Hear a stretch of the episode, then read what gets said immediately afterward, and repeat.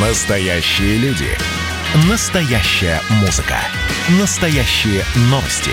Радио «Комсомольская правда». Радио про настоящее. 97,2 FM. эм. «Война и мир» с Олегом Кашиным и Марией Бароновой. Программа, которая останавливает войны и добивается мира во всем мире. Всем привет, я Олег Кашин, в московской студии Мария Баронова. Привет, Мария, как у тебя дела? Вначале давай как-то об этом поговорим, чтобы не переходить к острым темам. А по какие у нас там острые темы? Давай хоть посмотрим. Ну, острая, острая тема нога Навального, естественно. О, нога Навального и на ноге Навального у Да. нас Олег Кашин э, завис. совлада- Теперь- Совладать внутри, внутри себя со своей, с этой темой, поэтому да. Так, а почему ты не можешь совладать с этой темой? Ну, я думаю, что нога Навального действительно страдает и действительно от грыжи. То есть, если даже, там, не знаю, Навальный и адвокаты Навального, например, нас бы обманывали, то, по крайней мере, этот обман выглядит идеальным с точки зрения вот людей, которые чуть-чуть разбираются в медицине. И нет, конечно, это не обман. То есть, то, что сейчас происходит с... Скорее всего, у него грыжа, все по всем симптомам, которые он описывает, это похоже на грыжу. Ну, позвоночник. Ну, не, ну как раз я, я это имел в виду, да, что вот ты, ты скажешь про грыжу, это намек на диабет, который там, опять же, имеет уже политическую Какой намек составляющую в на диабет? дискуссии. Прости, пожалуйста. Причем здесь диабет и грыжа межпозвонкового диска? Это совершенно разные вообще А я, я заболевания. уже читал такие высказывания. Нет, естественно, такие заочные, заочные, как это назвать, диагнозы, да, они, естественно, льют воду на мельницу оппонентов Навального, и, наверное, по логике вещей надо говорить каждый раз, что действительно последствия отравления. Исходим из этого. Я как бы это имею в виду. А, Не знаю, у меня связь пропадает, или ты меня не слышишь? Я тобой, как всегда, немножко возмущена. Ну, в смысле, ну, конечно... да, да, да, да, я договорю. На самом Да. деле я с собой действительно, что я пытаюсь объяснить, что я пытаюсь сформулировать. Для себя уже действительно не первый день, и у меня ничего не получается. То есть, с одной стороны, мы видим действительно такую цельную партийную картину, да, вот в тюрьме замучивают, замучивают Алексея Навального. С другой стороны, даже слово «грыжа» вот у меня вызывает реакцию такая стойка, да, потому что ты как будто бы отрицаешь последствия отравления. И что с этим делать, если честно, не знаю, поэтому и говорю, тема острая, и вначале бы я бы для настройки, что называется, э, ментальной своей даже, да, по- поэтому и спрашиваю тебя, как у тебя дела. Вот, собственно, такой у меня посыл, не более того. Ну, дела, кстати, у меня, это если у меня же был эфир в среду, и вдруг у нас есть слушатели, которые слушали еще и меня в среду, и я тогда была история про очередного ребенка в Подмосковье, ребенка Маугли, которого нашли в плохих условиях, там 19 кошек, все ужасно, две девочки, одна 11 лет, другая 6 лет, и я тогда обвинял, ну, как обычно, заявила тему, что вообще во всем виноват стручконосцы, что в итоге матери живут в такой нищете и превращаются в такое. А, тогда э, мне звонили, прям большое было количество звонков, поговорили мы только с двумя, отцы-одиночки, ну, некоторые отцы-одиночки, некоторые просто, которые воспитывают, ну, именно с ребенок с ними живет. А, и, ну, и возмущались. И они при этом были такие разумные люди, э, которые, ну, имели объективную причину возмущаться мной.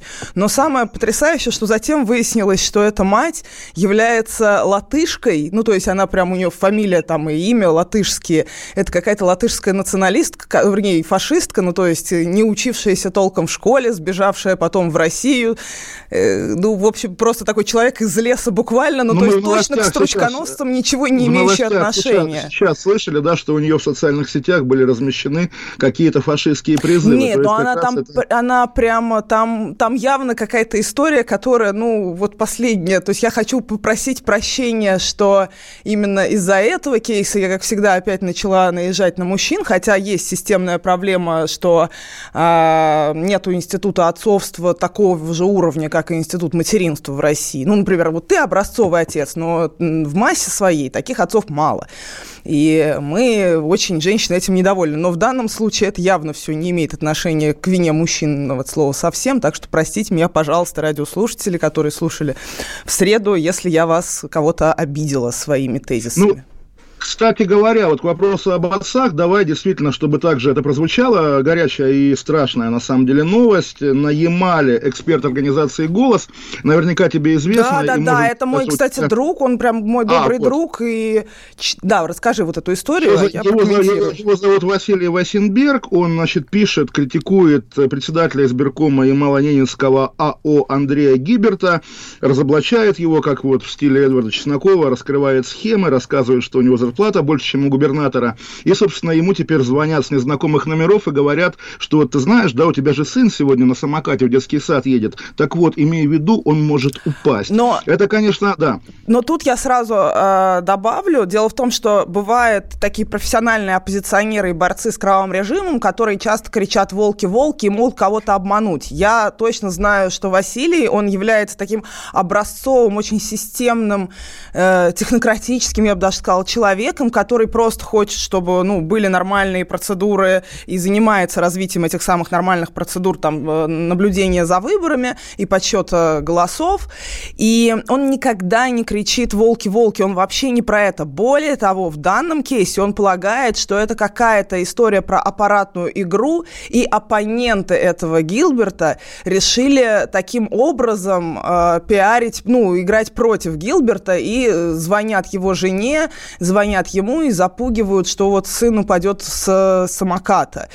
И, то есть, он подозревает, что потому что с его точки зрения, то есть, он не был первым человеком, который написал эту информацию, и в целом это открытая публичная декларация. Это не то, чтобы там какая-то страшная тайна была, что у него такая зарплата. И об этом много кто уже писал. А, но вот сейчас, да, идут вот такие звонки, ну и я точно могу гарантировать, что это не имеет отношения ни к каким там оппозиционным провокациям, когда вот бывают, я знаю истории, когда, например, а, там выращивают искусственно народный гнев. В данном случае это прям серьезная ситуация, что очень неприятные звонки угрожают семье приличного человека. Ну, вообще любой семье нельзя угрожать. Ну и чтобы не то что закольцевать, а на самом деле вернуться к исходной теме, вот здесь также обрати внимание, да, очень характерный у тебя подход, который, в принципе, я разделяю, наверняка сам бы в такой ситуации так говорил, когда действительно там из 100% рассказа 30 посвящено самому сюжету, а 70 объяснений, что вы не подумаете, это не как обычная оппозиция, там, не знаю, провоцирует, разжигает и так далее, причем из этого не следует, что у оппозиции характерное, характерное свойство что-то разжигать и преувеличивать, просто действительно вот это уже не пост пост правда, а пост, пост, пост, пост, пост, когда действительно и никто никому не верит, и все видят подвох в словах другого, и в итоге получается какой-то такой отвратительный снежный или даже каловый ком. И, собственно, вот здесь я также смотрю, да, вот сегодняшние комментарии Пескова по поводу, по поводу ситуации с Навальным. В принципе, тут опять же тема еще советчики Пескову, избежать какой-то, ну что называется, какого-то скандального осадка или отвратительного, омерзительного осадка можно было бы, и я думаю, вербального инструментария сценария у Дмитрия Пескова для этого хватило бы. Но при этом он, говоря о Магнитском, говорит, что невозможно сравнивать дело Навального с делом Магнитского, потому что совершенно разные вещи, хотя непонятно, как бы, что в них разного. Тут, ну, окей, изолятор, тут колония. Наверное, между изолятором и колонией разница есть, но не более того. И, в общем, сам подход, что, а вот в Америке тоже наших заключенных, как ты иногда тоже такой пример приводишь, наших заключенных в Америке как-то не в правильных условиях содержат. В итоге, действительно, поведение власти, да, оно э, закрывает все сомнения в том, что, в том, что говорят навальнисты. Потому что, да, окей, они могут преувеличивать, они могут, там, не знаю, нагнетать, но когда власть сама, буквально глядя, глядя тебе в глаза, говорит, да, нормально, мы специально его мучаем, потому что в Америке, в Америке мучают наших, очень странная история, тем более, что, опять-таки, стоит отметить, что условный Буд гражданин России, которого, да, наверное, в Америке обижают, но он и не американец, а условно реальный Навальный, он гражданин России. Ну да, если... это бомбим Воронеж да. за то, что в, в Америке мучают Воронеж буквально так.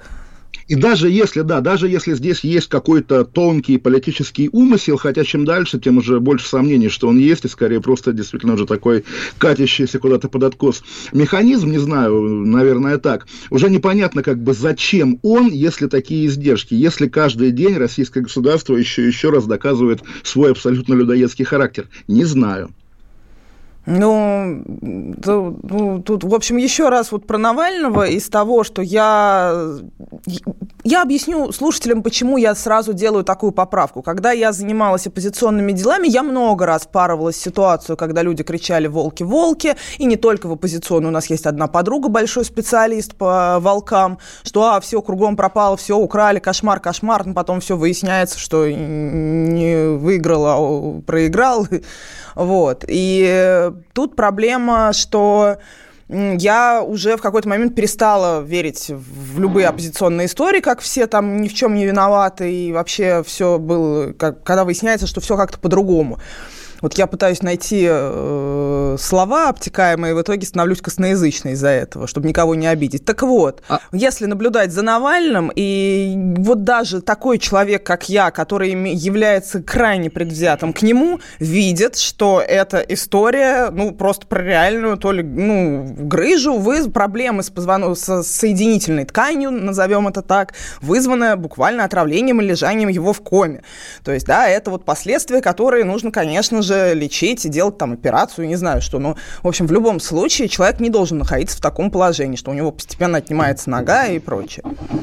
Я все равно еще раз акцентирую, меня это сильнее всего волнует. И, и, и ты опять здесь миллион раз оговариваешься, да, вот такая тема действительно сверхтоксичная, как будто бы действительно лучше всего расслабиться и стать вот именно, как я там, не знаю, перестал беспокоиться и полюбил, ну, не атомную бомбу, да, фонд борьбы с коррупцией. Не сомневаться, ничего, просто уже действительно, окей, хорошо, все правильно, да здравствует умное голосование, регистрируйтесь на этой акции и так далее, потому что я сам ощущаю физически любой шаг в сторону от этого вот как бы их нарратива, да, он приводит вот непонятно туда, где даже слово «грыжа» звучит как оправдание а, нет, мне все равно нет, мне-то да. я как раз, они меня расчеловечили, поэтому они меня А это твой лишили меня... аргумент, который, не, не, не, который тоже уже давно не да работает, на самом это, деле. Я, я а мы вернемся это... через через две минуты вернемся и продолжим вот эту уже более-менее увлекательную беседу. Мария Баронова, Олег Кашин, оставайтесь с нами. Значит, я самый первый вакцинировался, поэтому меня спрашивают. Поехали, напились и давай, значит, все. Нет больше СССР, мы создали Содружество независимых государств. И скорее хозяину Бушу, старшему президенту США, звонить. Назначьте везде русских, и многонациональные регионы были бы довольны. И дайте больше прав регионам и больше прав предприятий. Итоги с Жириновским. Каждую пятницу на радио «Комсомольская правда». Владимир Вольфович клеймит злодеев, с оптимизмом смотрит в будущее и общается со слушателями. 9 часов вечера по московскому времени. Я все могу сделать. Запросто наведу порядок.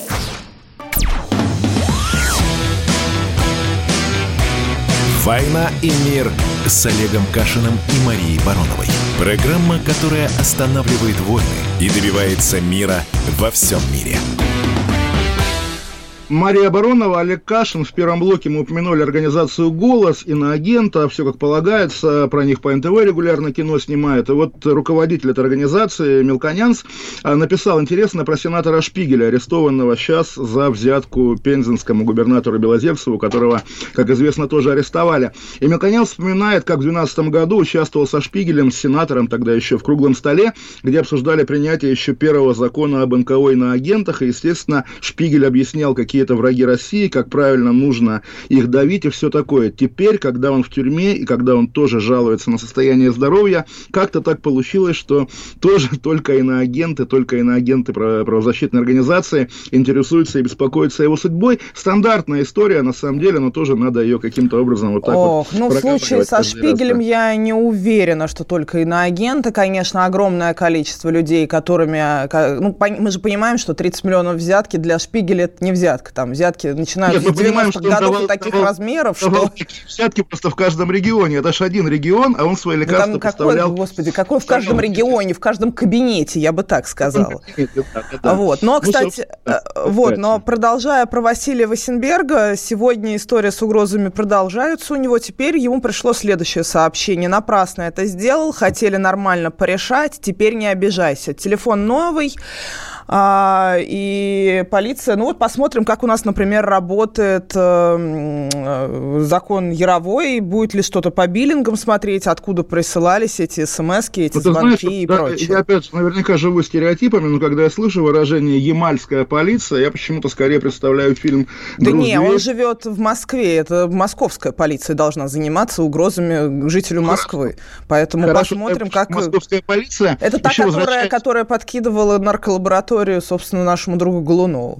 Да, ну, в общем, совсем другое дело, как говорится. Да, не то, что Неймар. Возвращаясь к теме Навального, на самом деле, как бы вот тоже, причем вот я уже неоднократно использовал это выражение, вбросить в ноосферу, действительно, чтобы где-нибудь болталось, вдруг дойдет до людей, которые находятся в колебаниях. Э, в следующем же, в апреле, да, УЕФА будет принимать решение, как проводить чемпионат Европы по футболу, его матчи в России, да, и на самом деле, как Ходорковского выпускали перед Олимпиадой, на самом деле самое время будет выпустить Навального к футболу, да, чтобы чтобы сохранить лицо, что называется, со всех сторон. Ну, понятно, что как бы вероятность невелика, но вдруг кому-то не хватало именно этого аргумента. Навальный действительно должен быть свободен в любом случае, потому что его удаление из политики и его превращение в такого вот героя народного буквально, оно действительно, я думаю, никому, никому и нам с тобой тоже пользы не принесет. И, собственно, на самом деле, вот мне пишут сегодня комментаторы а, либерального издания «Репаблик», где я пишу, что после ареста Навального Кашин радостно возбужден. Наоборот, я подавлен, потому что я хочу ругать Навального с полной, с полной так сказать,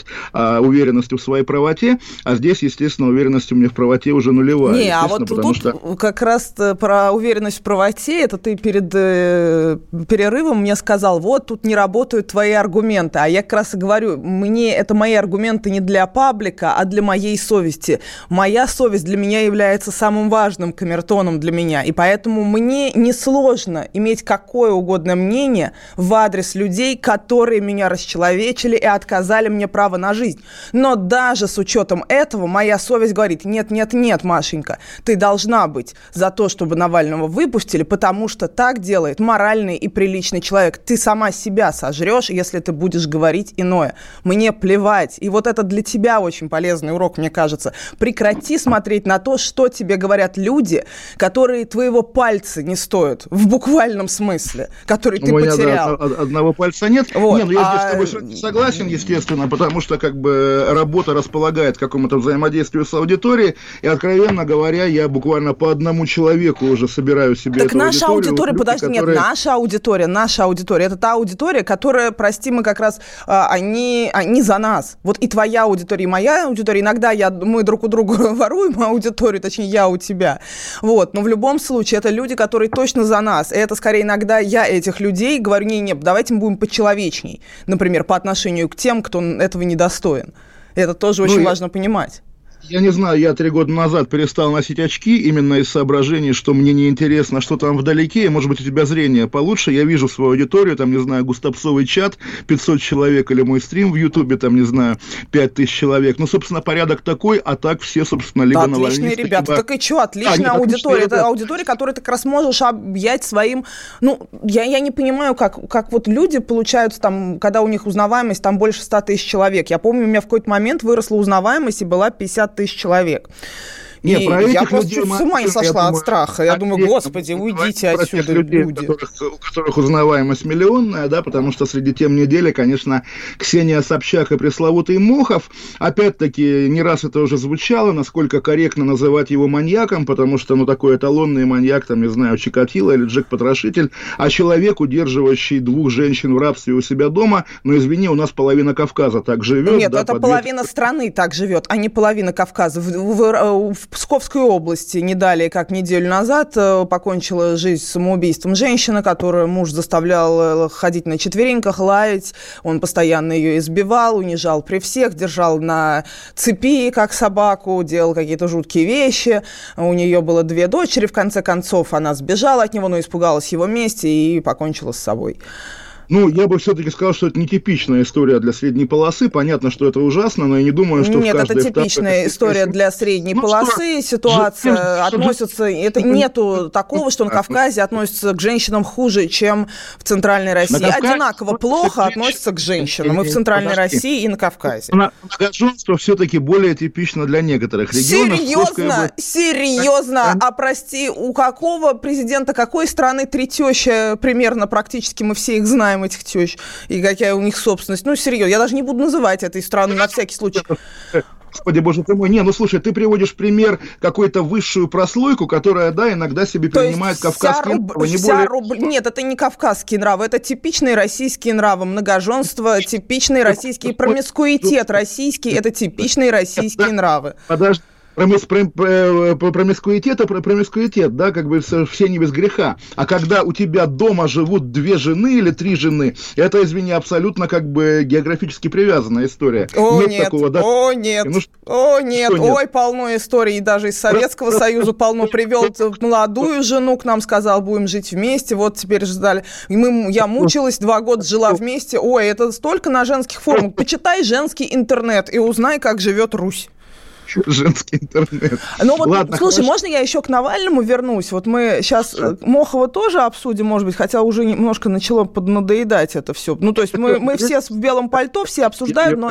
Да, Тут вещь. женщина написала э, про... Ну, в общем, я не могу найти в э, нашем стриме на э, Ютубе. Туда смотрите, тоже туда пишите вопросы. И а, она написала, что вот, а что вы обсуждаете, Навального мучают? Но он же в тюрьме сидит, а не там в санатории, что-то типа того. То есть я бы хотела вот отметить, что, ребят, подождите, вы считаете, что тюрьма это должна быть мучением? То есть и в истории там с нелюбимым кем-то из наших зрителей Навальным, и в истории с ужасным человеком Моховым, мы видим, что каждый раз люди обсуждают, что они на самом деле хотят мучи, мучить других людей, они хотят мучений других людей, они хотят видеть эти мучения других людей и ищут просто причину, то есть вот этого своего собственного внутреннего садизма, они желают оправдать его тем, что этот человек виноват, и поэтому он должен мучиться, ему должно быть плохо. Вот, ребят, не будьте садистами, по отно... это в первую очередь плохо по отношению к вашей душе и по отношению к вам самим. Желать э, убить человека, желать мучить человека, неважно за что-то за или не за что-то, это просто ваши собственные ну, проблемы, знаешь, которые надо раз, решать. Я как раз про это сегодня писал, вот пример такой абсолютно уже классический, да, каждый раз в тюремных разговорах на тюремную тему возникает, да, вот Брейвик сидит как в отеле, да, и учится там, и там ест деликатесы и так далее, и ни, ни разу не вспомню, чтобы это звучало в том контексте, что а вот бы у нас так. Нет, скорее это да, звучит вот как... я вот, живу в Черемушках Европа, хуже, чем Брейвик Европа в своей с ума тюрьме. посходила, да, или вот так, или я живу в Черемушках хуже. То есть нет такого, чтобы люди массово желали, чтобы российская тюрьма была комфортной. Естественно, тюрьма синоним страдания, но страдания бывает разное, да, бывает фильм «Калина красная», там, понятно, зэки одинаково постриженные, поют песню «Вечерний звон», скучают по маме, вот это страдание. Когда там кого-то избивают, насилуют, это уже сверхстрадание, это уже беспредел. Как бы такая градация, то есть, да, естественно, я думаю, никто не будет говорить, а вот давайте там, не знаю, кого-нибудь забьют до смерти в тюрьме или убьют. А вот, да, поси, посиди, подумай, это, я думаю,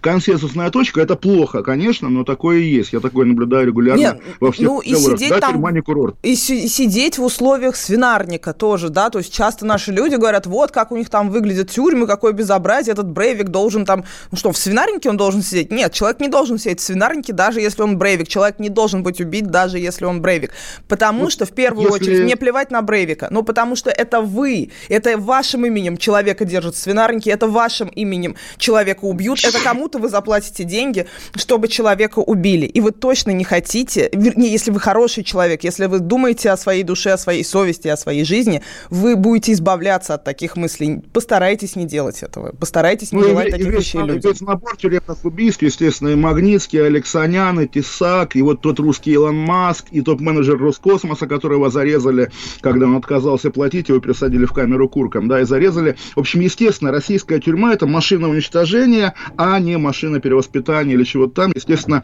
об этом всегда нужно думать. Сейчас мы уйдем на новости, минут на пять, вернемся и, наверное, поговорим и про Собчак с маньяком, и про Навального опять, потому что такая вечная лейтмотивная тема. А вчера в эфире я, я порекомендовал судам, которые торчат в Советском канале, идти в Морпуть, и сегодня Росатом выступил с тем же, с тем же предложением, но мы не в сговоре. Уходим на пять минут, вернемся, Мария Баронова, Олег Кашин.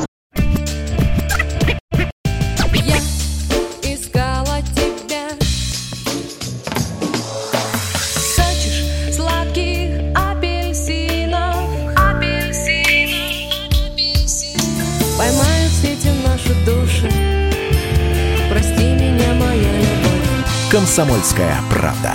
Радио поколения «Земфиры».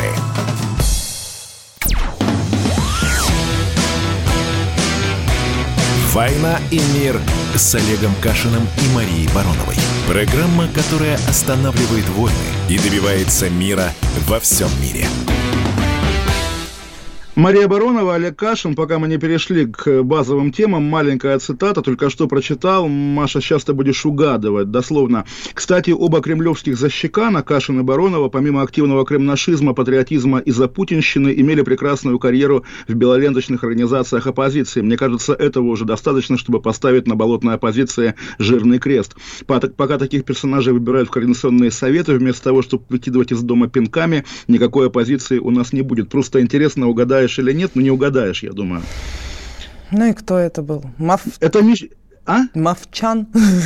Э, нет, это Миша Вербицкий, легенда русского интернета, человек, который, собственно, на котором, не знаю, как ты, я лично вырос, там я всех тоже этих людей нужно на убить. войне с Куклачевым, я вообще его любила. Я и сейчас люблю, нет, понятно, просто интересно. Я его потерял, наверное, когда он, собственно, был организатором легендарного флешмоба «Убей натовца», который предвосхитил, да, все это противостояние юзеров э, с анонимными цензорами в социальных сетях. Собственно, когда в, Facebook, в ЖЖ еще банили за лозунг «Убей натовца», э, он создал новую платформу, на которой теперь он, собственно, выступает вот с таких позиций, обзывая нас с тобой кремлевскими защеканами. И вторая такая локальная новость, тоже вот поделюсь своей своими э, стереотипными впечатлениями. Город Белая Церковь под Киевом, я там даже однажды был, а, причем был не просто, а когда, а, вру, там жил олигарх, которому принадлежал завод в Херсоне, который захватили рабочие, но это как бы отдельная история. В Белой Церкви а, женщина с детьми жарила маршмеллоу на вечном огне, сообщает киевская пресса, и я читаю и думаю, ого, ничего себе, оказывается, на Украине, как в России, до сих пор остались вечные огни. Я реально думал, что поскольку, ну как, там бандеровцы, там все на свете, давно уже все вечные огни погасили, и это меня не красит как человека, который живет стереотипами. В общем, такая история. Теперь возвращаемся. Прям как у меня с тобой и Майнижей. Да у всех, на самом деле, такая регулярная история. А, а еще сего... пишите, да. пожалуйста, нам а, комментарии на YouTube. Спасибо вам большое, что сообщили мне, что меня не слышно в YouTube, потому что меня велели, собственно, общаться, отвечать на вопросы в перерывах, и я бодро отвечала на вопросы, а вы ничего не слышали, поэтому я выглядела как городская сумасшедшая, кем я являюсь. Но можно также писать 8 967 200 ровно 9702. Это WhatsApp, Viber, Telegram. Э, также у нас будет интерактив потом 8 800 200 ровно 9702. Ну и вообще вовлекайтесь в обсуждение с нами. Либо на нашей трансляции на Ютубе, либо вот в Viber, Telegram пишите, мы будем рады. Да, сегодня Любовь Соболь получила законную возможность под своим домашним арестом выходить на службу в церковь и за ребенком в школу. Это, собственно, вызывает как бы сдержанный оптимизм по поводу э, жестокости российских репрессий, но, естественно, в целом дикость, потому что само это дело о нарушении санитарно-эпидемиологических норм, оно абсолютно дутое, политическая свобода Любови Соболь и всем остальным фигуранткам и фигурантам этого дела.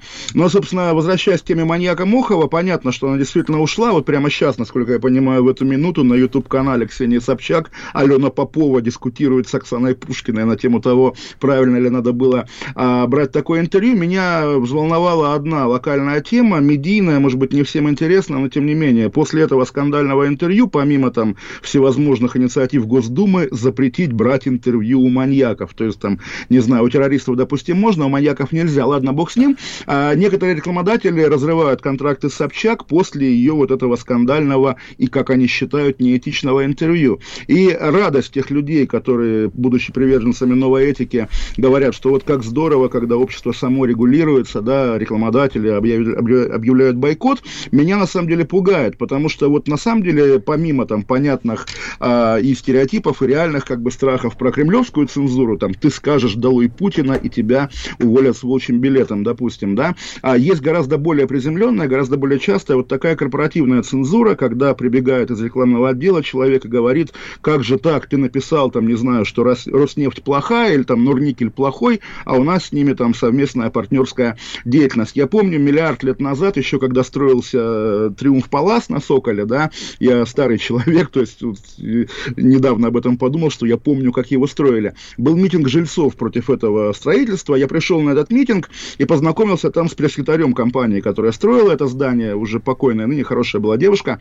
вот, и пришел в редакцию писать, и тут оказывается, что девушка узнала, что я буду писать в «Коммерсанте» про, это, про этот митинг, и Донстрой выкупил целую полосу, на которой должна была быть моя статья, выкупил под свою рекламу. Вот такая мягкая форма цензуры коммерческой. И есть миллиард историй из глянцевой практики, да, когда не пишите в нашем журнале про больных детей, потому что рядом реклама, не знаю, магазина люксовых товаров, это будет смущать наших респектабельных покупателей. Это всегда был страх, да, и когда журналист пишет с оглядкой на рекламный отдел или на какие-то коммерческие отношения, это, конечно, полный мрак. Нас всегда учили, что должна быть стеклянная стена между редакцией и коммерческими службами. И если какой-то рекламодатель на тебя давит, да, хорошая коммерческая служба, хороший главный редактор выдерживают это, это давление, и, естественно, журналист, производя контент, совершенно не должен, более того, он должен не думать о том, как он огорчит какого-то это, рекламодателя. Да, это вообще жесткое правило. Отдел рекламы должен быть отсоединен от э, редакции. И если даже отдел рекламы редакции в виде Ксении Собчак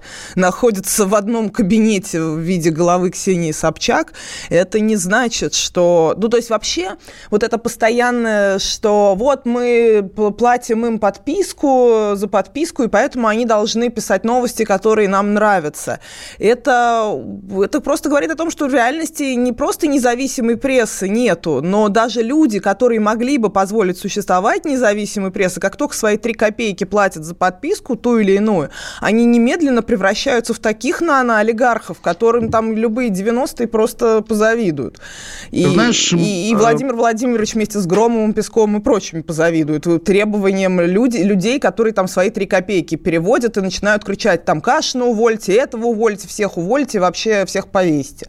Ну классно, это вы так против цензуры? А... Знаешь, Мария, давай по-защекански еще выступлю, прям совсем по-кремлевски защекански. Вот меня реально распирает, как бы я в колебаниях таких Навальный, не Навальный. Значит, я регулярно и в эфирах наших тоже ругаю там иногда и тебя, иногда твоих там каких-то товарищей по телеграм-каналам, когда, знаешь, иногда бывает с залпом какая-нибудь публикация, вдруг там набор известных блогеров про кремлевских высказывается там, а давайте там, не знаю, что будет, ну там, какой бы вот там про, про выставку трупов, допустим. Это, естественно, там сетки работают работают и так далее. Вчера вот история про болезнь Навального. Юля Навальная первая написала, да, что почему он месяц молчал о том, что у него болит нога, чтобы это не выглядело как жалоба. Загадочная фраза на самом деле, но потом я вижу эту фразу у Смирнова из медиазоны, который от себя пишет. Я понимаю, почему Навальный молчал, чтобы это не выглядело как жалоба. Потом вижу у Трудолюбова такую же фразу. Понимаю, что это, конечно, не сетка, это другое, но когда люди воспроизводят как бы любой шаблон, неважно с каким знаком, это всегда отпугивает. Нет, ну а я как раз говорю, что когда каждая из сторон обвиняют друг друга в методичках, которые, ну, действительно существует некий гайд, как что писать там и для ведения политических акций тех или иных, ну, конечно, существует гайд, как ты политическую кампанию начинаешь, как ты просишь, там, заранее всем ломом пишешь рыбу, чтобы они как-то исправили эту рыбу там на свои какие-то мысли, и чтобы там все честные люди должны завтра выйти на площадь, ой-ой-ой, кошмар, кошмар, все умираем. Ну, все такие гайды гайды делают, что та страна, да, что я, это, я, что десятое. Так я, вообще работает управление позицию. людьми. Ну, конечно же, ты у нас, да. ты у нас а ресторанный критик, который считает, что так не надо управлять людьми, а так не надо. Ну, а как надо управлять? Ну, Олег, ты пока тоже не знаешь, как надо управлять, посмотри на свой чат. Чат у меня в прекрасном сейчас состоянии. Привет ему. Ресторанный критик Светлана Киасаян. Как раз недавно читал ее статью про 20-летие сети кофемания и тоже подумал, как авторы нашей юности, культовые, как-то все они померкли. Почему-то это тоже такое уже, наверное, пенсионерское ворчание. Но нет, вот э, твоя, мне, мне кажется, да, методологическая ошибка, надеюсь, ошибка, а не манипуляция, в том, что ты так как-то очень лихо ставишь, хотя начал с этого я сегодня, ставишь на одну доску, что те, что эти. У тех, да, все-таки в распоряжении и ФСИН, и ФСБ, и ОМОН, и полк имени Ахмата Кадырова, а у этих что? Медиазона, ФБК и, как бы там, не знаю, какие-то Я говорю, тысячи... любые люди управляют любыми политическими процессами по одному гайду. Это нормально. А дальше, да, у одних есть ядерная кнопка, а у других нет. Shit happens. Да. Из этой нормальности что-то должно следовать такое более серьезное, основополагающее, допустим, а зачем нам тогда вообще те и эти, достаточно только тех. Вот, собственно, наверное... Нет, конечно, это... это неправильный вывод. Должны люди... Во-первых, элита должна все время обновляться, люди должны сменяться, должна быть сменяемость власти. Ну, сейчас я тебе расскажу, перескажу всю свою демократическую методичку, потому что я и, и по-настоящему в это верю. Конечно же, должна быть сменяемость власти. Конечно же, должны новые лица приходить. Конечно же, элиты должны постоянно постоянно обновляться. Конечно же, не должно. Это единственная гарантия, что государство в конечном итоге не развалится. Только если есть обновление. А когда уже такие ленивые даже не деды, а гедонисты захватили власть и никуда не уходят, и в целом собираются когда-то начать транзит власти, но об этом мы подумаем послезавтра, потому что сегодня унасекомили всю оппозицию, но это в конечном итоге приходит, приводит к стагнации, и это в конечном итоге ты приводит к проблемам. Ты сегодня, ты сегодня видела, как Путин с коня упал, да? В смысле, нам это не показали, он сам это рассказывал и говорит, что оператор, который это снимал, Путин попросил его сохранить как бы этот видос, а оператор сказал, нет, Владимир Владимирович, я его сотру немедленно. Мне как раз всегда казалось, особенно в те лихие годы и раннего путинизма, и ельцинизма, что на самом деле здорово, когда власть находится в таком позднебрежневском состоянии, когда пожилые сентиментальные мужчины, которые боятся резких телодвижений, да, и позволяют народу жить. Понятно, что, естественно, с поправкой на разницу и эпох, и потребительских стандартов, стандартов и так далее. Поэтому, ну, не знаю, в Киргизии регулярная сменяемость власти, но как раз я сейчас считаю, что в Киргизии сейчас э, выслеживают девушек с AirPods, потому что бандиты знают, что у них есть айфоны. Уйдем на две минуты, что-то увлеклись Киргизией, вернемся. Мария Баронова, Олег Кашин.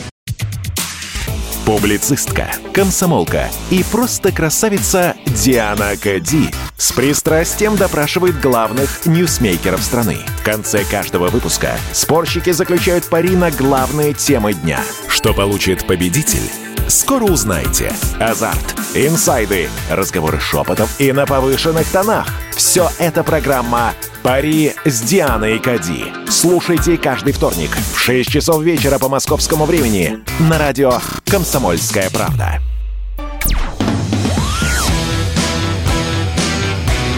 «Война и мир» с Олегом Кашиным и Марией Бароновой. Программа, которая останавливает войны и добивается мира во всем мире.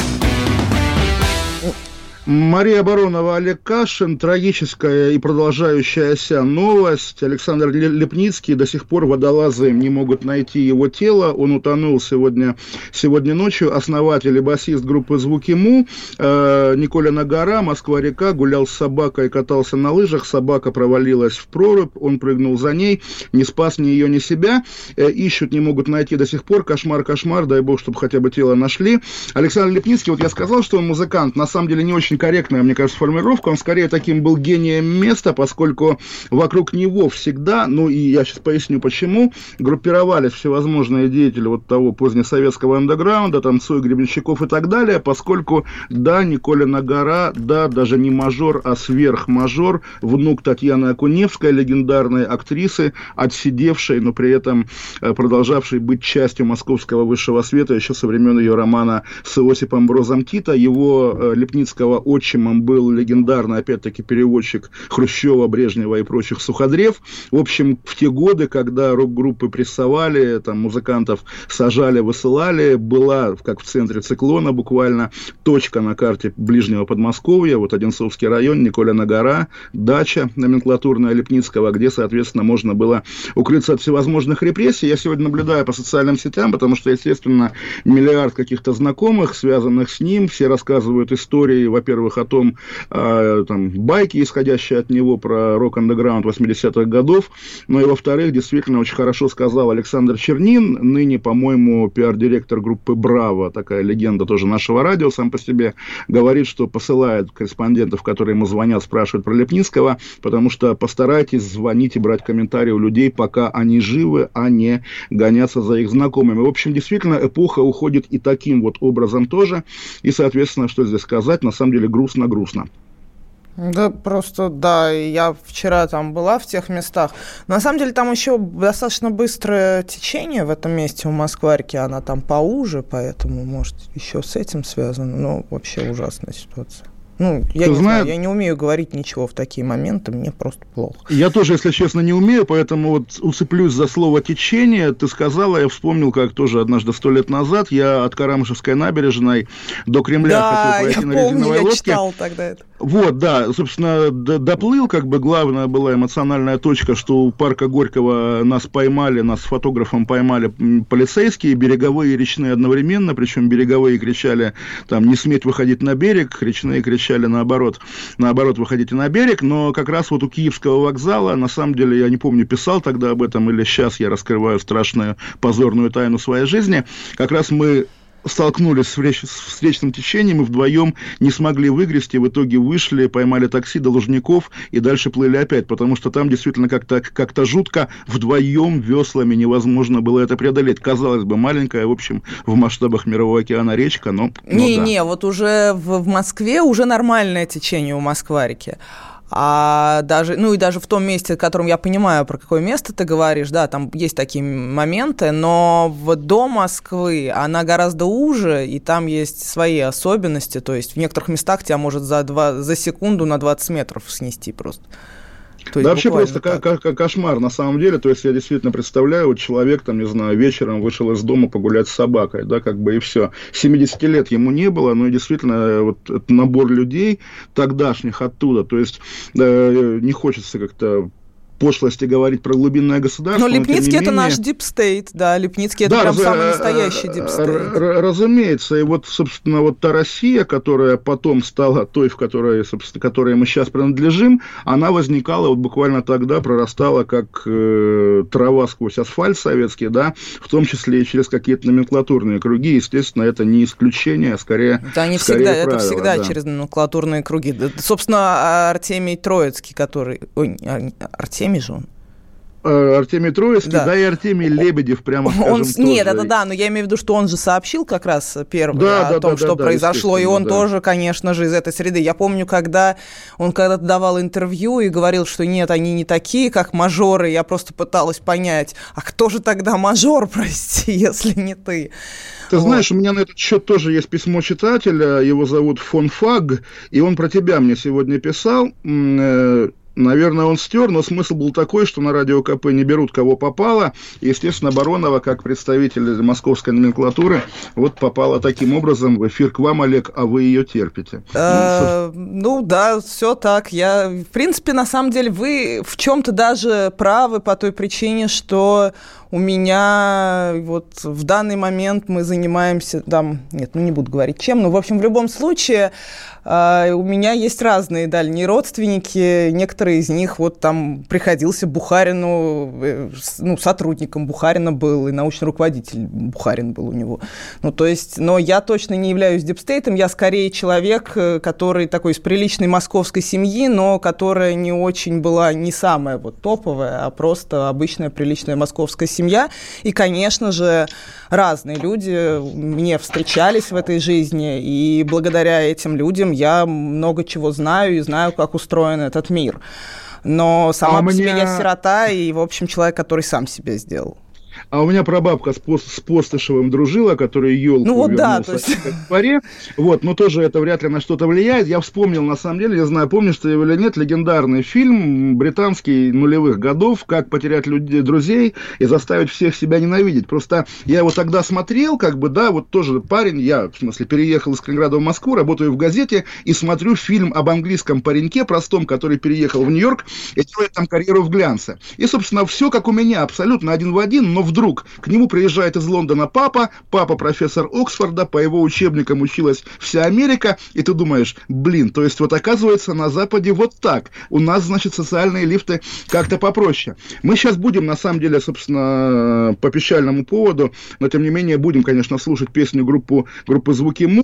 Вопрос, какая песня, если честно, не знаю, но о, да, суги-буги, прекрасно. Мы, мы ее все знаем и любим. А сами мы с Марией Бароновой вернемся минут через семь, наверное, в эфир и продолжим беседы об актуальных событиях этого дня. Я бы о пармезане поговорил, потому что, кажется, итальянцы пошли на мировую с Российской Федерацией, вернее, просят ее отменять пресловутые контрсанкции. Посол Италии в России сказал, что мы же Мы за, если Италия будет продвигать э, Россию во всем Поэтому... мире. Поэтому да. Э, 97,2, не переключайтесь. FM. Да. Я уволился с работы, потому что я устал Я совсем не пью вина, я хожу в спортивный зал Ночью я лежу, читаю, когда все рабочие спят Ночью я кроссворд решаю, этому так рад. Ну а на досуге я танцую буги На своем досуге я танцую буги, танец буги И досуги буги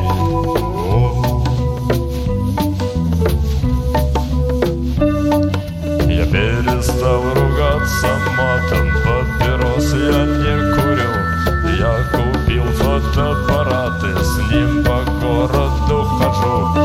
Ночью я лежу, мечтаю, у меня есть одна мечта Чтоб всю жизнь под ногтями оставалась чистота Ну и на досуге в чистоте станцую буги На своем досуге в чистоте станцую буги Танец буги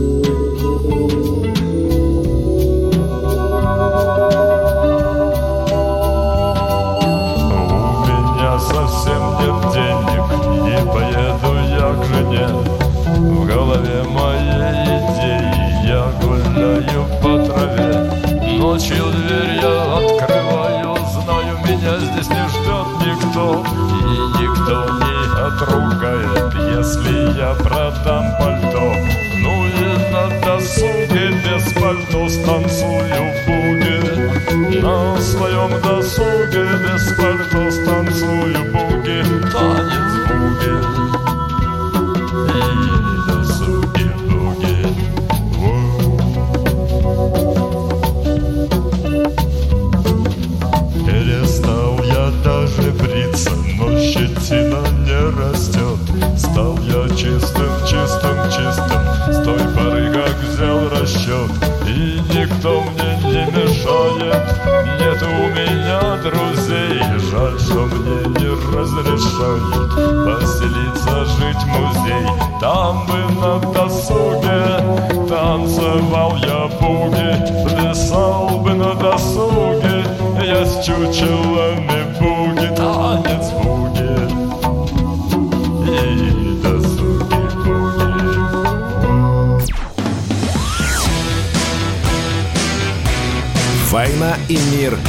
Олегом Кашиным и Марией Бароновой.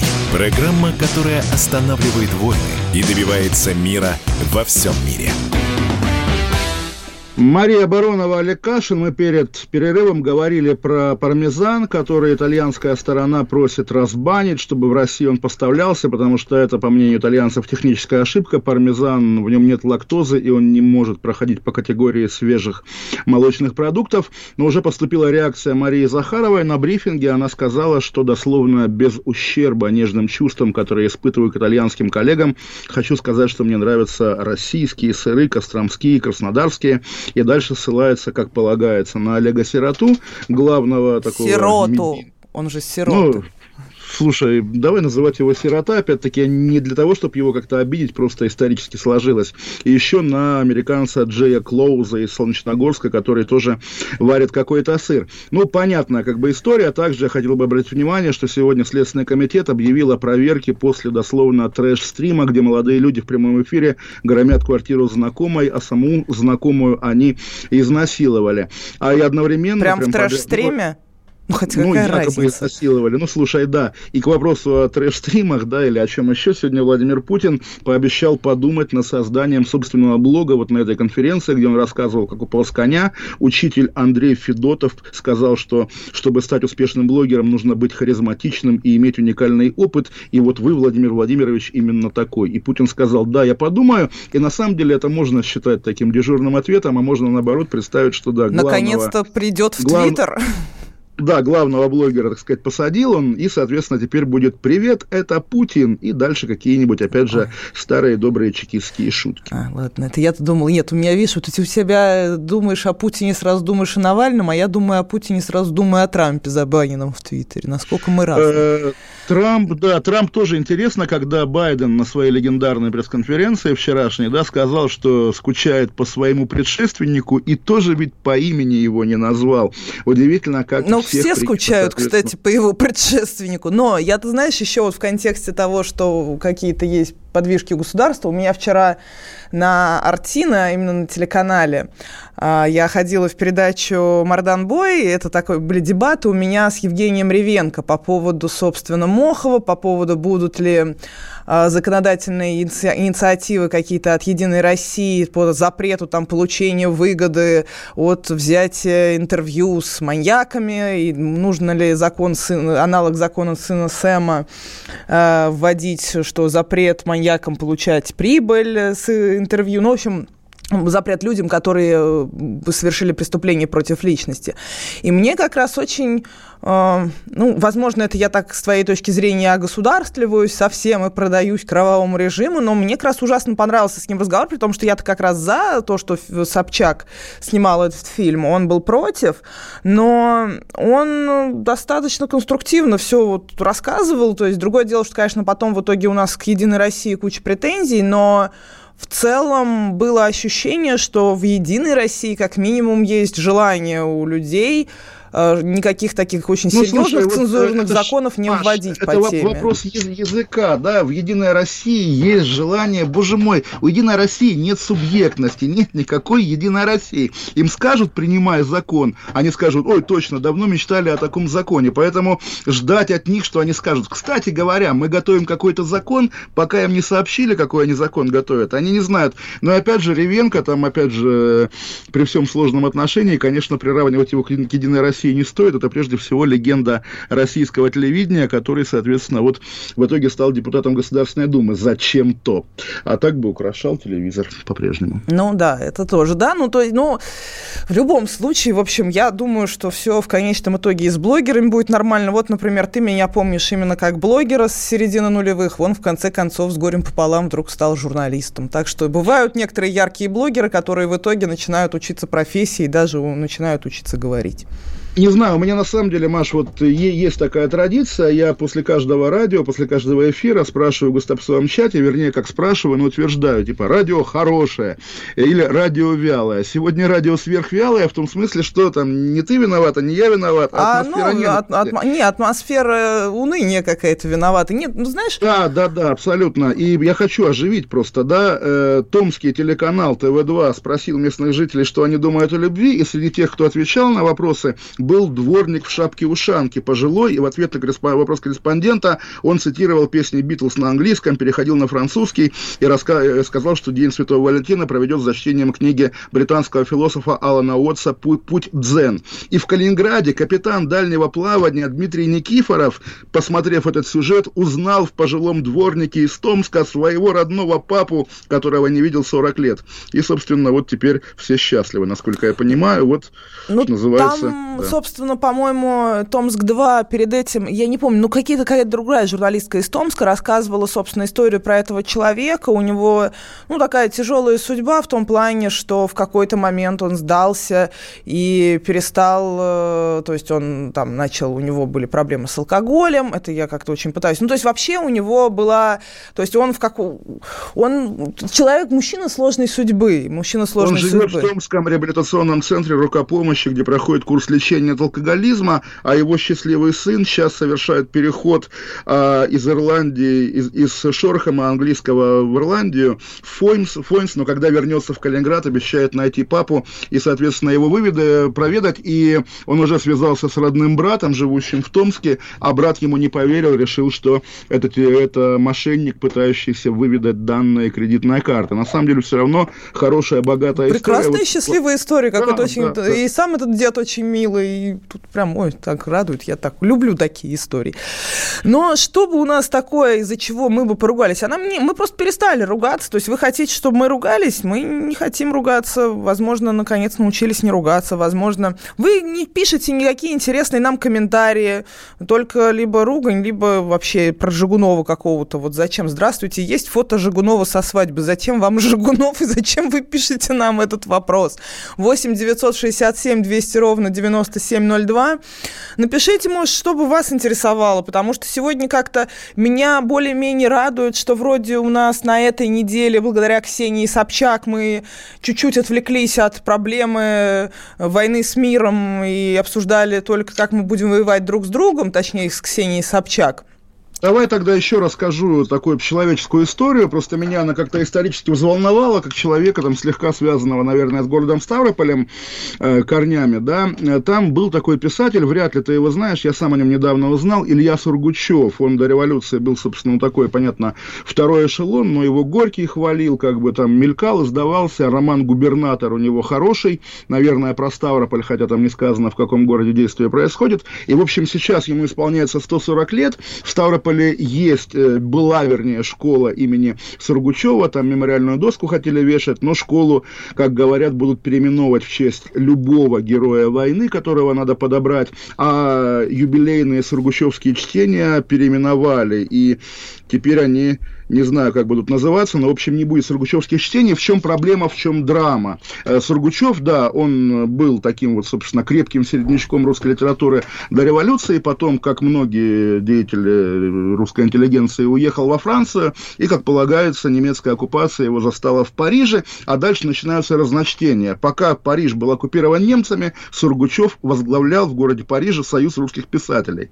Можно ли это интерпретировать как сотрудничество с немцами? Не знаю допустим, что можно. И современники так и считали, и, собственно, после войны его заканцелили как коллаборациониста. Собственно, он не издавался, нищенствовал и все такое. У него есть недавно ее, когда еще было можно, лет 10 назад, издали книга «Европейские силуэты». За, просто как бы удивительно, вот тем языком дореволюционной русской литературы описывается какая-то повседневность межвоенной Европы, очень интересно, познавательно. И, собственно, да, самое удивительное в этой истории, что, да, когда вот, собственно, дошло до каких каких-то людей, ответственных за культуру и идеологию, что это не просто наш местный, как бы, старый писатель, а человек, которого обвиняли в коллаборационизме, естественно, ставропольские чиновники занервничали и теперь канцелят Сургучева еще раз, хотя канцелинга он, мне кажется, не заслуживает. И, собственно, вот маленький пример, которым я прямо дорожу, я его сам открыл. Книга Сургучева «Губернатор», ее издавали в Советском Союзе, несмотря на его сотрудничество с немцами, гипотетическое. Более того, издание 87 1977 года предварено эпиграфом из Ленина, что дорожить как бы наследием культуры, это значит помнить имена и тех, кто не составляет высшую лигу как бы национального наследия. То есть, и, да, предисловие там понятно какое, что, как и многие писатели-эмигранты, он, конечно, запутался, но это не отменяет его таланта. То есть, получается, в замшелом тоталитарном совке таких писателей можно было издавать, а сейчас нет, сейчас это как бы, поскольку Гитлер, Гитлер, деды воевали, удивительно, больше ханжества, чем даже в 80 20 годы. Вот. Ну, а я от себя хочу сказать, что Олег Кашин является... Я много разных людей, интеллектуалов, умных видел, людей, филологов и специалистов в области лингвистики и слушала, но Олег Кашин является, пожалуй, самым интересным биографом и журналистом, я даже не знаю, историографом вообще всей русской литературы, всей русскоязычной литературы, которая там последних двух столетий, особенно 20-го столетия. То есть если побывать, когда у него бываешь в квартире, это какие-то самые невероятные авторы, и что меня больше всего поражает, он все эти книжки прочел. То есть это человек, который наиболее полно вообще знает всю историю всех русских текстов, на, всех текстов, написанных на русском языке и биографию людей, которые писали. Спасибо, Мария, ты заставляешь слушать. меня да, прям краснеть. Я тогда скажу еще, что в это воскресенье будет 40 лет со дня смерти Юлия Валентиновича Трифонова, на мой взгляд, самого недооцененного писателя второй половины 20 века. Я думаю, каким-то образом мы об этом еще поговорим. Сейчас уйдем на две минуты, вернемся и продолжим нашу увлекательную беседу. Мария Баронова, Олег Кашин, оставайтесь с нами.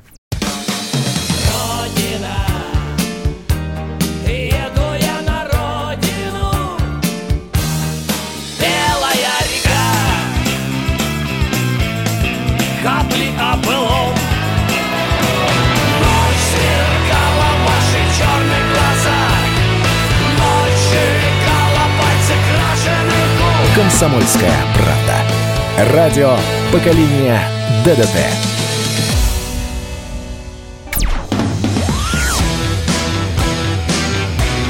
«Война и мир» с Олегом Кашиным и Марией Бароновой.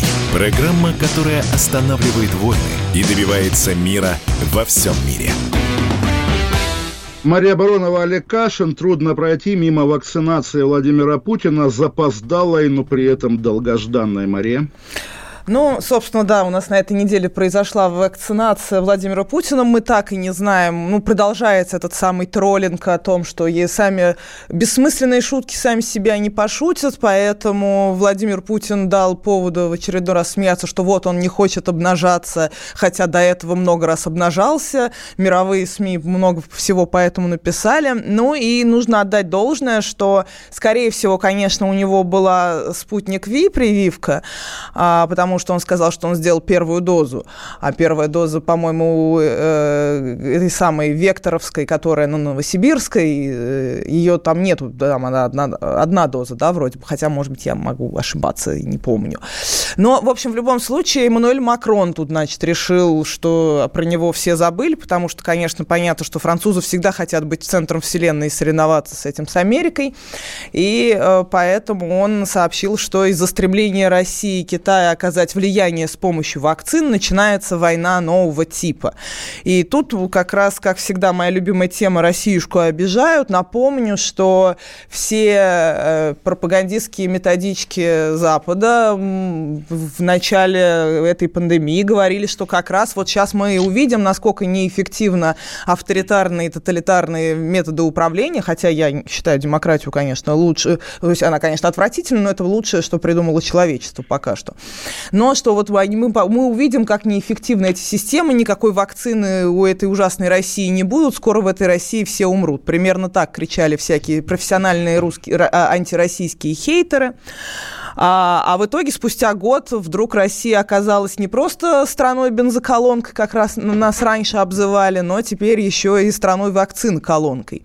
Что, конечно, ну теперь я слышу от людей, которые обсуждают, как, собственно, кровавый режим замучил российскую науку, что, ну, это просто оставили лаборатории для биоло- ведения биологической войны и поэтому смогли сделать. Вот. А так вся наука угроблена, все плохо, гроб, гроб, могила.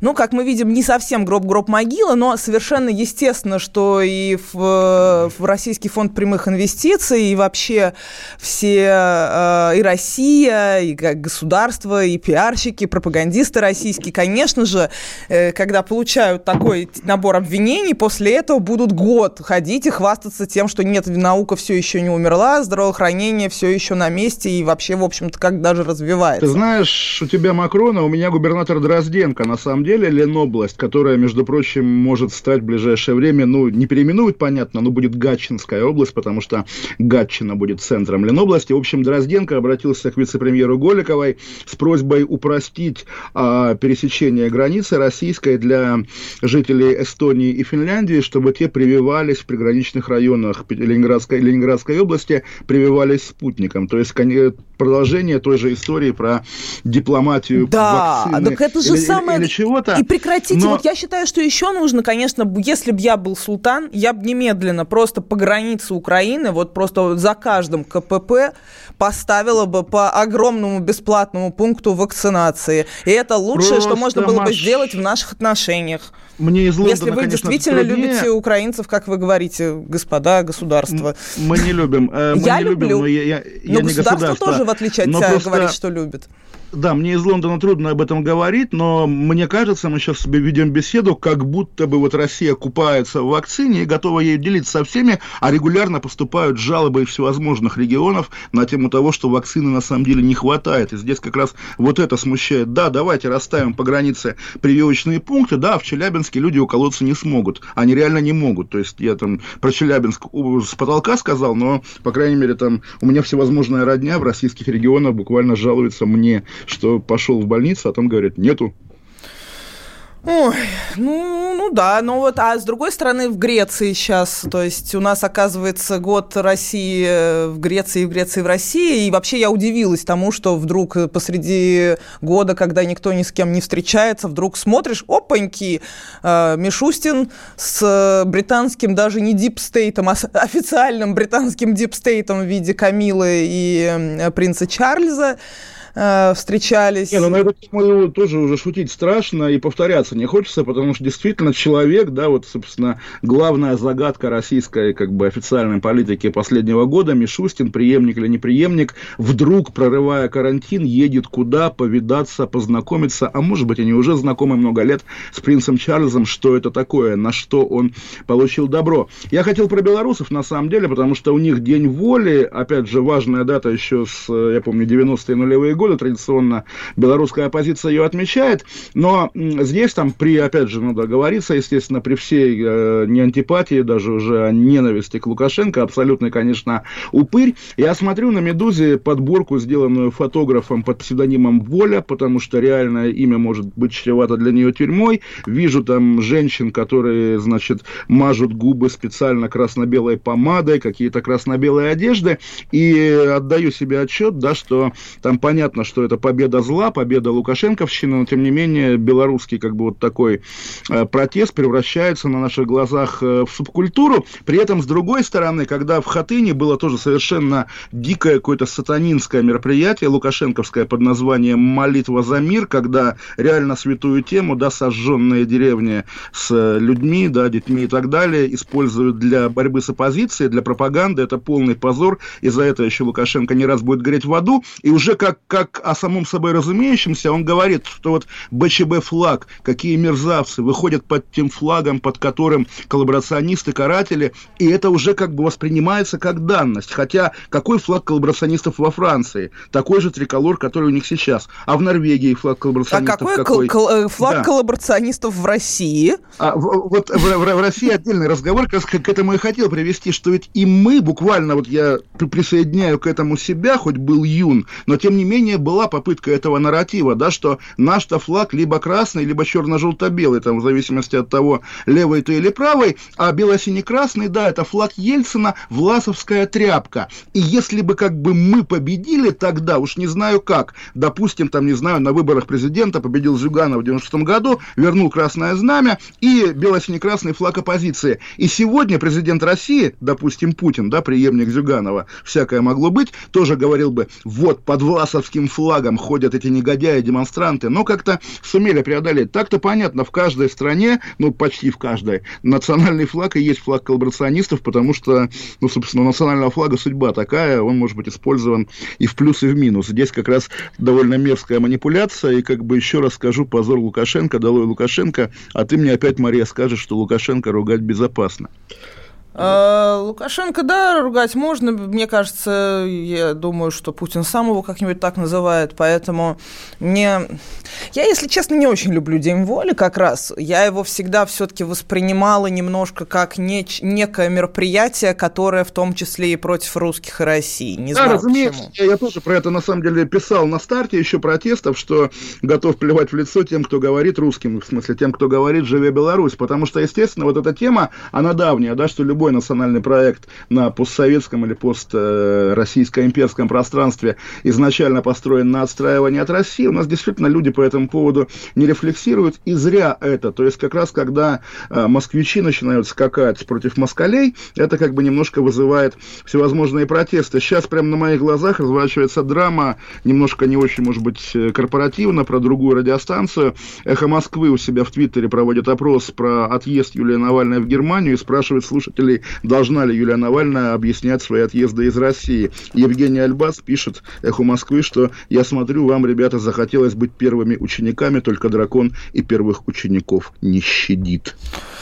Ну, моральный камертон высказался. А вы вот, кстати, нам 8 967 э, 200 ровно 9702 тоже сообщаете нам, какое же вы с Бароновой понятно, что вы пишете. Пусть Соболь идет понятно куда вместе с вами. Нам очень важно читать ваше мнение, поэтому обязательно продолжайте писать. Можно даже что-нибудь более осмысленное написать, и тогда у нас получится более интересный эфир, и мы не будем думать, что мы скучные и больше никому не нужны. А... Не, мы-то, мы, мы-то наименее скучные, опять же, в российском, так сказать, э, медиаполитикуме, но действительно атмосфера, которую вот можно было раньше называть атмосферой ненависти, а теперь атмосфера, ну, тупика, наверное, в том числе и морального, потому что действительно каждое любое столкновение мнений на любую тему оборачивается а тем, меня, что... Я не знаю, вот да, оборачивается тем, любое вообще мнение, все друг друга канцелят, как никогда такого не было, и вот опять, но ты знаешь, у меня, не знаю, то ли потому, что я нейролептики попила чуть-чуть, то ли еще почему-то, но вот буквально у меня как-то обнулилось все это. То есть вот ты рассказываешь, там что-то сказала Альбац, там э, где-то сняла Собчак что-то, где-то... Ну, то есть вот все эти вдруг э, разборки меня перестали совсем беспокоить, и мне кажется, вот у меня внутренне наступило состояние, что каждый журналист должен просто делать то, что ему самому интересно, и именно тогда, когда человек перестает оглядываться на публику, нет, не потому, что этот человек не хочет нравиться публике, а просто он перестает оглядываться, начинает делать Да то, что у нас интересно, и говорить на то, что интересно, и тогда увлекает. И только тогда человек увлекает э, людей, потому что когда люди видят, что тебе нравится то, что ты делаешь, и ты, ты веришь в то, что ты делаешь, и ты веришь в то, что ты говоришь, но это не разборки, все, надоели всем разборки, все уже посмотрели на все разборки, медиа срачи, это уже не, не модно. Хватит, Да, давайте я- прекратим я думаю, ты просто быть не с той новостью. точки смотришь, на нас с тобой не все оглядываются, это иногда меня заставляет переживать. Мы сейчас опять идем минут на пять, новости. Мария Баронова, Олег Кашин, а потом 8 800 200 ровно 9702, звоните нам в эфир и оставайтесь с нами. «Война и мир» с Олегом Кашиным и Марией Бароновой. Просыпайтесь, вставайте, люди православные! В эфире радио «Комсомольская правда». Я Сергей Мордан. Прогноз на 21 год вас не порадовал, я надеюсь. Конвойные в белых тулупах, лающие овчарки, прожектора шарят по белой пустыне. Давайте уже вот по-нашему, по-русски скажем. по-русски. Врагам и изменникам Родины нет и не будет пощады.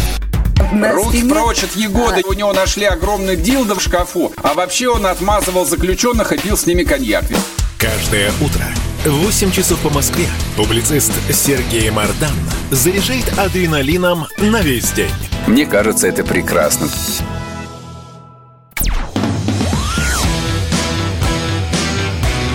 «Война и мир» с Олегом Кашиным и Марией Бароновой. Программа, которая останавливает войны и добивается мира во всем мире. 8 800 200 ровно 9702, 8 800 200 ровно 9702, Мария Баронова, Олег Кашин. Звоните нам, кто еще раз? Никто. А пока... Никто. Тогда я, тогда я расскажу, да, про китайцев, пока здесь никого нет, пока мы с Марией наедине. История такая, что китайцы массово объявляют бойкот продукции H&M, Nike, Burberry и других западных брендов, которые до этого выражали озабоченность использования рабского труда в концлагерях Китая. Прежде всего, речь, конечно, идет об уйгурах, и, соответственно, Женемин Жибао написала, что китайцы не простят корпорациям оскорбительные высказывания высказывания о китайском народе, о чем идет речь, не уточняется, поскольку тема Синьцзяна, тема, тема уйгурских концлагерей в Китае табуирована, а в китайских соцсетях, опять же, китайские патриоты массово снимают ролики с соответствующим хэштегом, где они сжигают одежду H&M, Бербери. Вот опять же, читаешь выражение оскорбительное, оскорбительные высказывания в адрес нашей страны, нашего народа, естественно, примеряешь это на Россию. Такая, как бы, ну там мы всегда говорим, чеченизация, китаизация, но, в общем, на самом деле хотелось ну, бы, В данном конечно... случае это русификация Китая какая-то происходит массовая. Ну, слава богу, в России пока, по-моему, не сжигают, не сжигают одежду Ну, и концлагерей все-таки, только... слава богу. Хотя, с моей точки зрения, то, что происходит в колонии, то, что есть куча вещей, которые шьются в колонии на, в этих жутких условиях по 13 часов, да, это, конечно, куда, тот же куда труд, далеко тоже ходить? Мы да. Только что в новостях слушали, как Владимир Вольфович в эфире, причем радио «Комсомольская правда», да, обещает Навальному, что тот, если будет шить в тюрьме варежки с символикой ЛДПР, будет хорошо питаться в колонии. Безобразие, конечно, мрак полный, но и опять-таки, если, если покопаться, я думаю, найдется и какая-нибудь мировая корпорация, которая использует труд российских заключенных. Ходили, по крайней мере, слухи. О некоторых не будем показывать пальцем, но чем больше компания, тем она обычно гибче по отношению к любым таким спорным режимам. И, собственно, даже H&M, который в своих англоязычных аккаунтах пишет, что беспокоится по поводу прав человека в Китае, в китайских социальных сетях тот же H&M пишет, что мы компания вне политики, поэтому, соответственно, призываем китайцев не нагнетать, все в порядке. В общем, понятно, там, не знаю, Кока-Кола, Пепси была, Пепси, по крайней мере, была в Советском Союзе. Кока-Колы, кстати, не было. К Олимпиаде стали делать фанту, а Кока-Кола была не, ну, политически ну, мотивированная, знаешь, поэтому, это, да, ее завозили. Это тоже так э, получается, что Кока-Кола не должна была с Советским Союзом торговать, то есть простые советские люди не имели права все-таки увидеть Пепси-Колу. Да, Кока-Колы не было, была Пепси-Кола, я помню. Диалектика, опять-таки, если советские люди имеют право увидеть Кока-Колу, значит, опять-таки, Кока-Кола признает тоталитарный режим и сотрудничает с ним, торгует, но опять-таки... Но известно... это, знаешь, вот мне очень нравится, как, например, я долгое время пыталась... Ну, то есть я не совсем понимала, и, судя по всему, украинствующие э, тоже не совсем понимают, когда вот говорят, нельзя ездить, точнее, конечно, понимают, нельзя ездить в Крым. А почему нельзя ездить в Крым? А потому что нельзя давать зарабатывать жителям Крыма. Их нужно задушить, их нужно лишить воды, их нужно, их нужно нужно сжечь, уничтожить за то, что они, твари, всегда хотели, что Севастополь город русских моряков, и вообще после долгого плавания Крым, наконец, вернулся в родную гавань.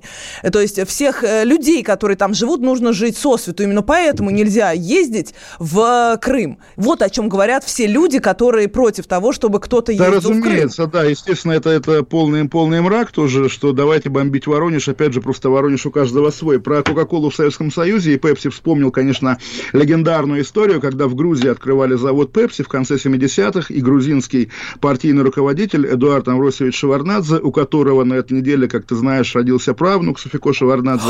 Ой, как э, здорово, как я рада. А, да, ты, поздравляем ты, Софико Шеварнадзе, вот от меня ты, точно, и от ты э, Олега тоже. Хотя Хотя ты работаешь с ней на одном и том же арти. Да, так вот, он на открытии завода Пепси произнес речь, сказал, что как здорово, что, значит, а, мы налаживаем связи. Пепси отличный напиток, почти как Кока-Кола, ничуть не хуже. То есть, как бы вот именно немножко обидел пепсикольную эту самую, но при этом я на самом деле помню, прямо это быстро в России пресекли, когда в рекламе можно было использовать образы как бы конкурирующих компаний, что вот посмотрите, там а, была реклама сахара, где кошка делала выбор между сахаром и Вискас в пользу сахара, ну и соответственно, Вискас тогда эту рекламу быстро забанил на российском телевидении, а вот, допустим, ну, не знаю, я думаю, в Штатах также, в Великобритании в порядке вещей, когда, а, там, не знаю, на газете Daily Mirror написано, что она хорошая и стоит на 10 пенни дешевле, чем газета «Sun», допустим. Но... Это как бы Да. Но, например, нет, но была история, по-моему, чуть ли не с Бритни Спирс, когда она, что Бургер Кинг, он там лучше, чем э, этот самый, чем Макдоналдс, и, э, и тогда как раз Бургер Кинг был оштрафован в, в Америке за, эту, за такое прямое сравнение. Но я почему-то вспомнила историю другую про Британию, что э, там какая-то компания рекламировала, что не надо есть...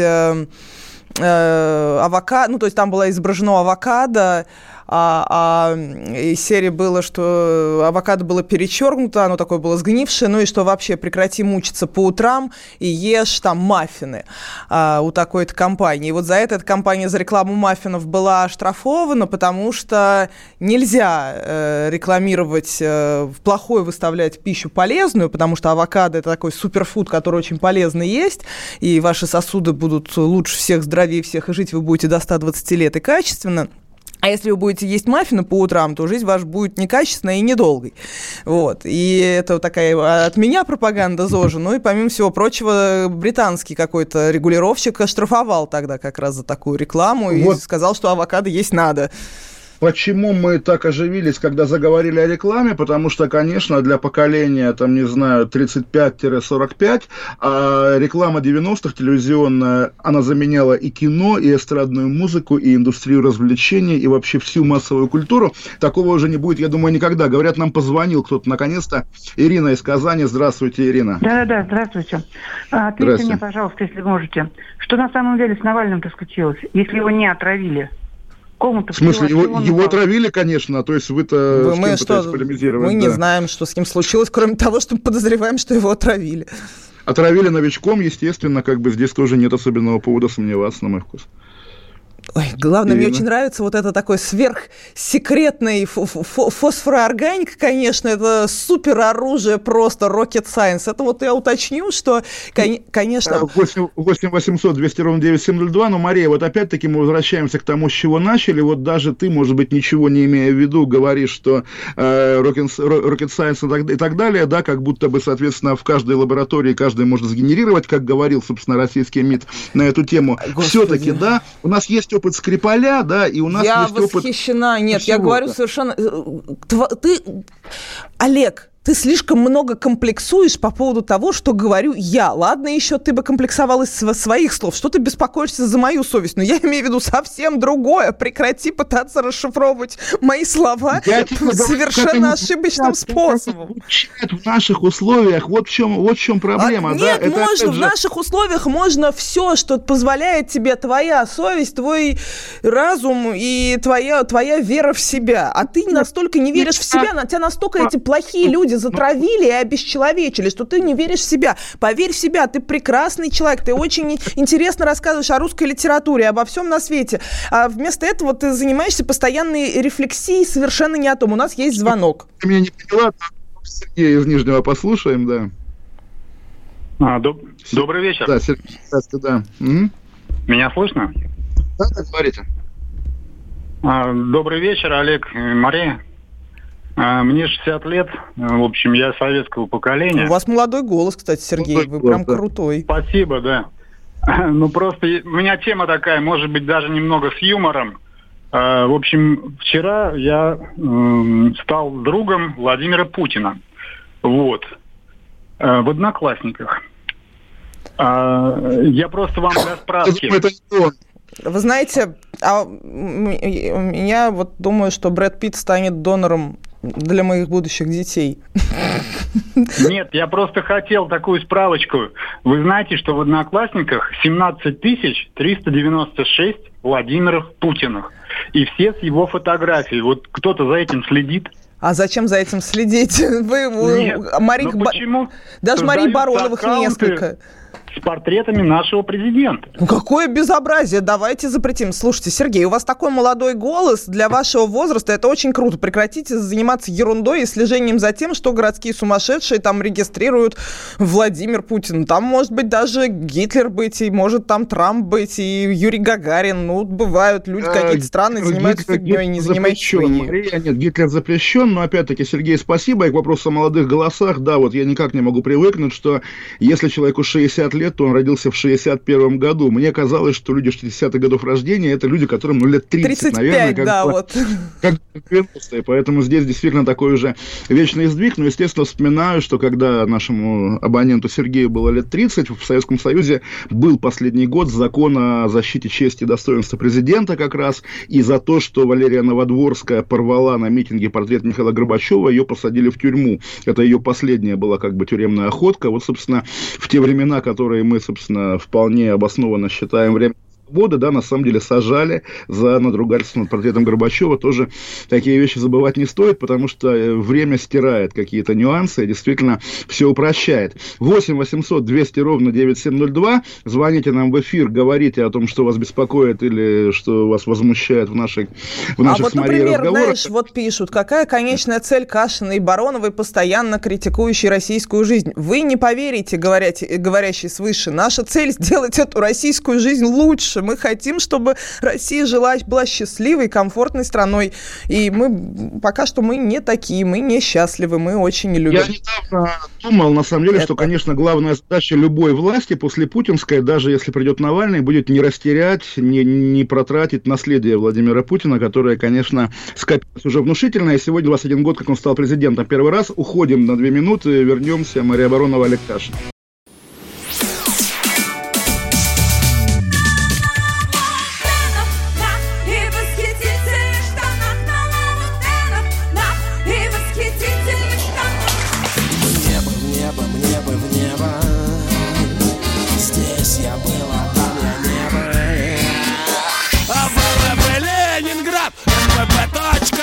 «Комсомольская правда».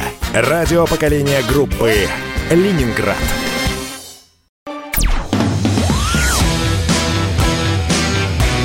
«Война и мир» с Олегом Кашиным и Марией Бароновой. Программа, которая останавливает войны и добивается мира во всем мире. Мария Баронова, Олег Кашин. Я знаю, что Марии в распоряжении оказался документик из Фейсбука, чей-то пост, Мария. Да, ну, 97,2 FM, эм, кстати, потому что мы все время забываем это говорить. Э, Олег Кашин перед перерывом рассказывал до звонка одного про то, как реклама нас сформировала и была, в общем, таким видом развлечения медийного. А мне очень понравилось, как один скучающий медиа-менеджер по имени Алексей Беляков, он в Фейсбуке прекрасный пост месяц назад написал. И мне кажется, пост этот отзовется в сердцах всех, кто его сейчас услышит. Вот. Хочу прочесть его. Всякий раз, когда слышу просьбу насчет инвайта в Клабхаус, у меня одна реакция. Мне хочется звонко пропеть инвайт, просто добавь воды. И никаких иных реакций. Но это полбеды. Если я долго куда-то добираюсь, наконец, оказываюсь на месте, то про про произношу. Ну, вот я и в хапре.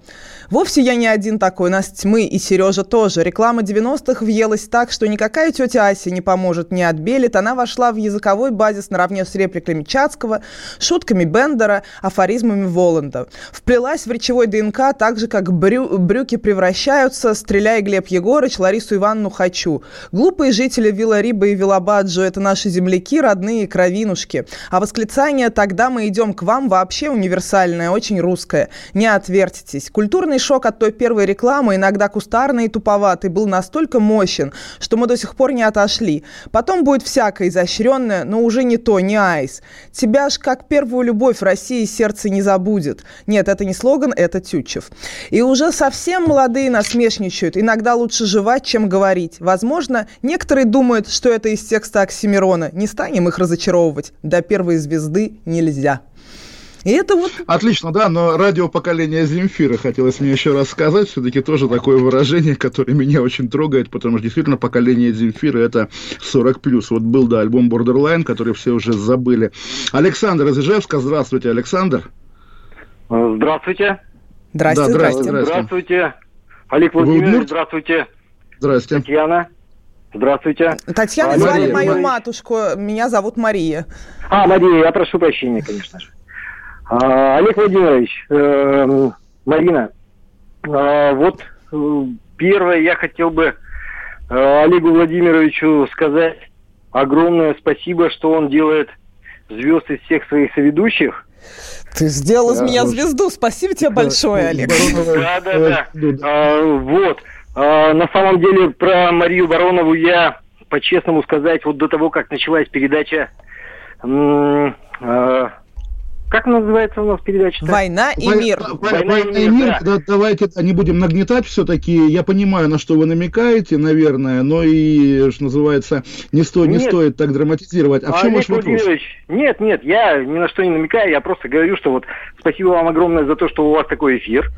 И, и второе, э, хотелось бы задать вопрос потому что не могу дозвониться уже, наверное... Какой вопрос? Еще... У нас времени сейчас не останется. Говорите Давайте. же быстрее. А, Олег Владимирович, вот э, когда была ситуация с Меган Маркл, Маркл э, увидел фотографию принца Гарри и сравнил ее с вашим вот с вашей фотографией. И у меня ощущение произошло, что вот э, есть что-то общее между вами Понятно, и... Давайте только никому не будем об этом говорить, потому что это страшный секрет. Ну и надеюсь, вы увидели не ту фотографию, где принц Гарри зигует. Спасибо большое. Следующий звонок. Евгений Москва. Да, Евгений, здравствуйте. Начата запись вызова. Отлично, Евгений. Евгений.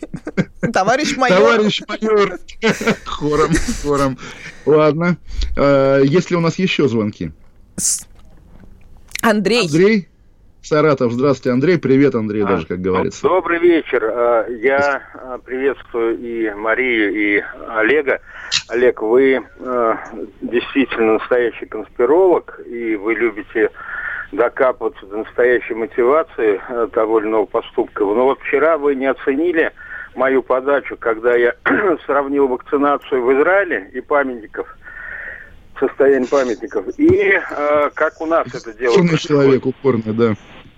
Вот, а, но я сегодня Марии хотел бы задать вопрос, какая связь? Вот э, я помню вашу передачу в среду, э, где вы э, так очень сильно сопереживали той маленькой девочки, которую нашли среди 19 кошечек. Вот, ну, не знаю, заметили в нет, но практически каждую неделю я слышу о том, как э, то в окна мамы выкидывают своих ребятишек, то душат, то на мороз вывозят. И вот хотел бы задать вопрос, какая связь э, вот в связи с этим и с тем, сколько э, в Чечне находится детских домов и домов престарелых. Мария, как вы считаете? Значит, я не знаю, какая связь между тем, сколько в Чечне находится домов престарелых и про Чечню. Мне кажется, это такой сложный вопрос. Никакой. Я знаю, что там нет ни одного дома, дома престарелых и ни одного Э, детского дома, это не показатель практически ничего в реальности. Если нету социальных институтов, которые в том числе помогают одиноким людям, это значит, что общество не развито. При этом то состояние, те детские дома, которые были 20 лет назад, и те дома престарелых, которые есть до сих пор в России, это тоже показатель отсутствия вообще какого-то гуманизма в обществе, и в нем, это, в таком обществе жить страшно. Но это не значит, что не должны быть какие-то институциализированные места, которые помогают э, людям в беде, в том числе. А, вот. Просто это значит, что в Чечне не помогают людям в беде. В реальности там а, старики находятся в совершенно жутком состоянии. Мне это рассказывали правозащитники. Там стариков избивают, стариков э, насилуют, а, женщин избивают и насилуют. Рассказать старики и женщины об этом не могут, потому что никакой, ничего таких историй нельзя выносить мусор из избы, что называется, ссор из избы, и поэтому ситуация там весьма печальная вот в этой этой части. Что касается ситуации в России, конечно же, чудовищные новости, когда матери, о том, как матери там, убивают своих детей, но помните о том, что новостью становится то, что происходит очень редко. Именно поэтому не нужно думать, что все матери находятся, э, делают такое. Но, конечно же, есть эта системная проблема бедности, есть эта системная проблема полной необустроенности матерей и нищеты матерей, и э, в итоге женщины сходят с ума, в итоге итоге у нас по-прежнему считается, что никакой депрессии после, пострадовой нету, и если у человека депрессия, значит, он какой-то сумасшедший, и нельзя ему идти к психиатру, и вообще какой тебе психиатр, говорит свекровь. А, я в нашем возрасте, в наше время никакой депрессии не было, и все отлично жили. Все это культура вот этого вечного абьюза, насилия, она э, превращает и этих матерей в монстров, и в людей, сошедших с ума, и в итоге они совершают такие страшные деяния но проблема это общая, да, и именно я просто упоминала, говорила, что нужно совершенствовать в том числе и институт отцовства. Да, пока у нас осталась минута, горячая новость. Путин назначил в Рио пензенского губернатора. Это сенатор Олег Мельниченко. Естественно, я впервые слышу его имя. Побежал смотреть биографию, кто это такой. И вот интересно, опять же, свойство вот этой эпохи, которая, как Deep говорится, опять? никогда нико. Нет, абсолютно нет. Уже вот как бы, поскольку Путин давно, типичная биография буквально такая. Вот мужик родился в Пензе, закончил институт, работал в администрации Пензы, сделал карьеру до сенатора, теперь будет губернатором. Ничего больше больше в этой биографии нет. Раньше как было, назначили Губера, а он в советские годы был там О, а в 90-е был О. А теперь уже нет таких людей, им уже всем по сто лет. А новое поколение родился почти при Путине, да, да и при Путине сделал все по стал, судя по всему, губернатором стал. Какой-то приличный карьерист, системный карьерист. Я карьеристов ну, обожаю, это самые приличные, хорошие люди. В, в общем, да, он даже пионером, но, пионером был, 70 какого-то года рождения, но комсомольцем, наверное, уже мог не быть. Все, уходим все. на выходные, пьем водку и все такое. Да, Мария Баронова, Олег Кашин, всем пока. «Война и мир» с Олегом Кашиным и Марией Бароновой.